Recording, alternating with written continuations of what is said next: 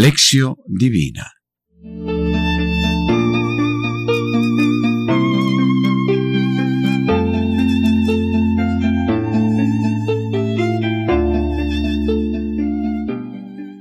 Oración inicial. Dios omnipotente y misericordioso, aparta de nosotros todos los males, para que, bien dispuesto nuestro cuerpo y nuestro espíritu, podamos libremente cumplir tu voluntad. Por Jesucristo nuestro Señor. Amén.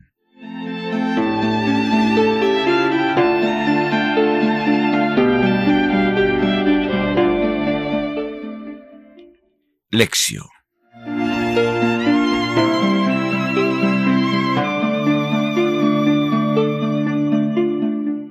Proclamación del Santo Evangelio según San Juan, capítulo 2, versículos 13 a 22. Se acercaba la Pascua y Jesús subió a Jerusalén y encontró en el templo a los vendedores de bueyes, ovejas y palomas y a los cambistas en sus puestos. Haciendo un látigo con cuerdas, echó a todos fuera del templo con las ovejas y los bueyes desparramó el dinero de los cambistas y les volcó las mesas. Y dijo a los que vendían palomas, Quitad esto de aquí, no hagáis de la casa de mi padre una casa de mercado. Sus discípulos se acordaron de que estaba escrito. Los judíos entonces replicaron diciéndole, ¿Qué signo nos muestras para obrar así? Jesús les respondió, Destruid este santuario y en tres días lo levantaré. Los judíos le contestaron, Cuarenta y seis años se ha tardado en construir este santuario, ¿y tú lo vas a levantar en tres días? Pero él hablaba del santuario de su cuerpo. Cuando fue levantado, pues, de entre los muertos, se acordaron sus discípulos de que había dicho eso, y creyeron en la escritura y en las palabras que había dicho Jesús. Palabra del Señor. Gloria a ti, Señor Jesús.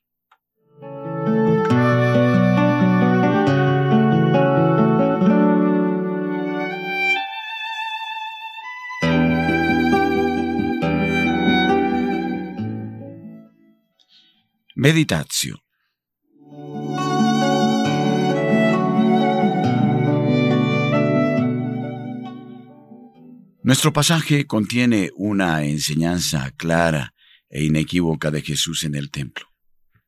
Anteriormente Juan Bautista había dado testimonio de Jesús diciendo que era el Mesías.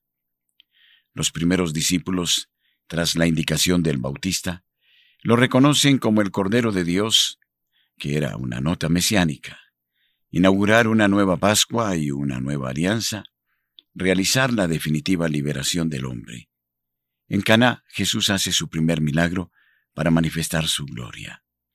La gloria se torna visible, puede ser contemplada, es decir, se manifiesta.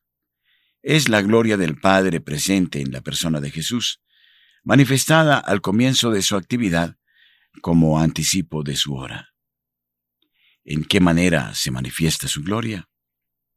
Dios establece gratuitamente con el hombre una nueva relación.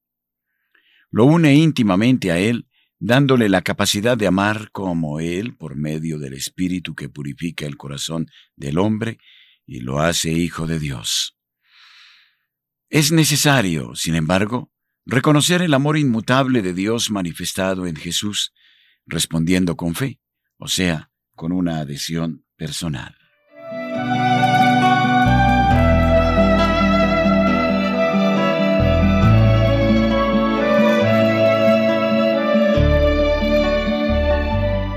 Ahora Jesús se encuentra en Jerusalén, en el templo, y dando cumplimiento a la profecía de Malaquías, se proclama Mesías.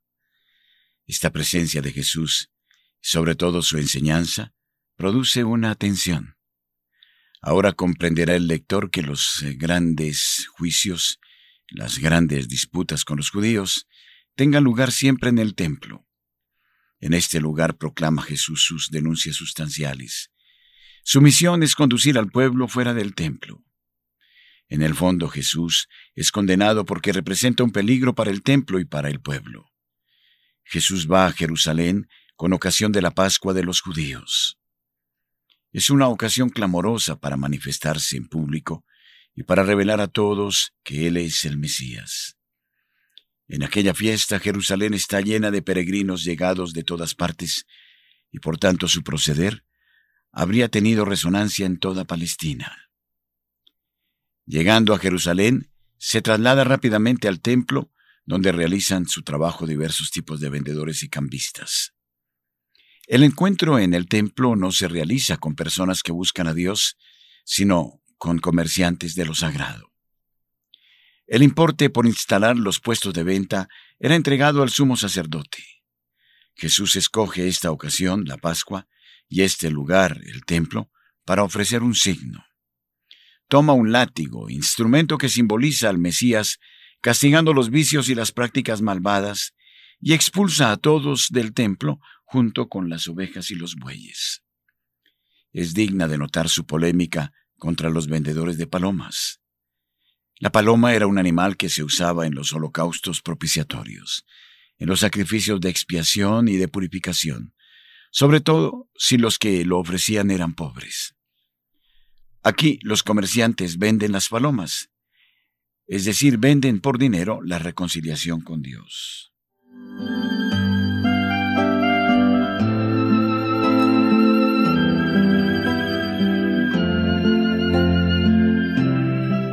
La casa de mi Padre. La expresión indica que en su obrar Jesús se comporta como hijo, que Él representa al Padre en el mundo. Han transformado el culto a Dios en comercio. El templo no es ya el lugar del encuentro con Dios, sino un mercado donde vige la presencia del dinero. El culto se ha convertido en pretexto para el lucro. Jesús ataca la institución central de Israel, el templo, símbolo del pueblo y de la elección. Denuncia que ha sido usurpada al templo su función histórica, ser símbolo de la morada de Dios en medio de su pueblo. La primera reacción al gesto de Jesús viene de parte de los discípulos que lo asocian al Salmo 69, versículo 10. El celo por tu casa me devora. La segunda reacción viene de parte de los sumos sacerdotes que actúan en nombre de los vendedores.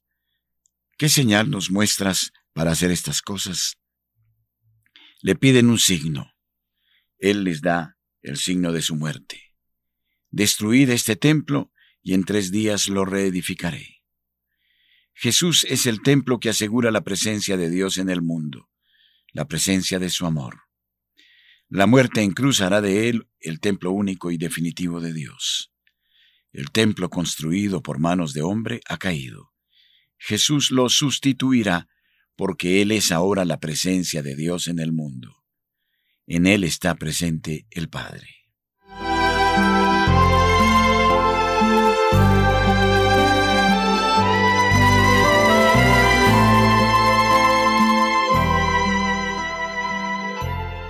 Elementos para la reflexión personal.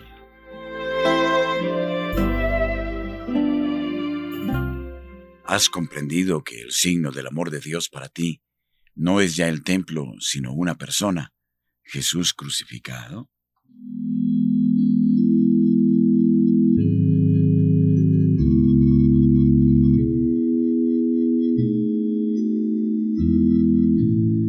¿Sabes que este signo se te ofrece personalmente para tu liberación definitiva?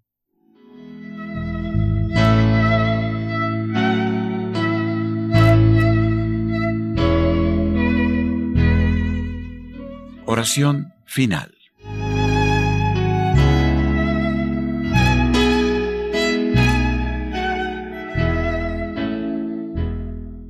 Dios es nuestro refugio y fortaleza socorro en la angustia siempre a punto.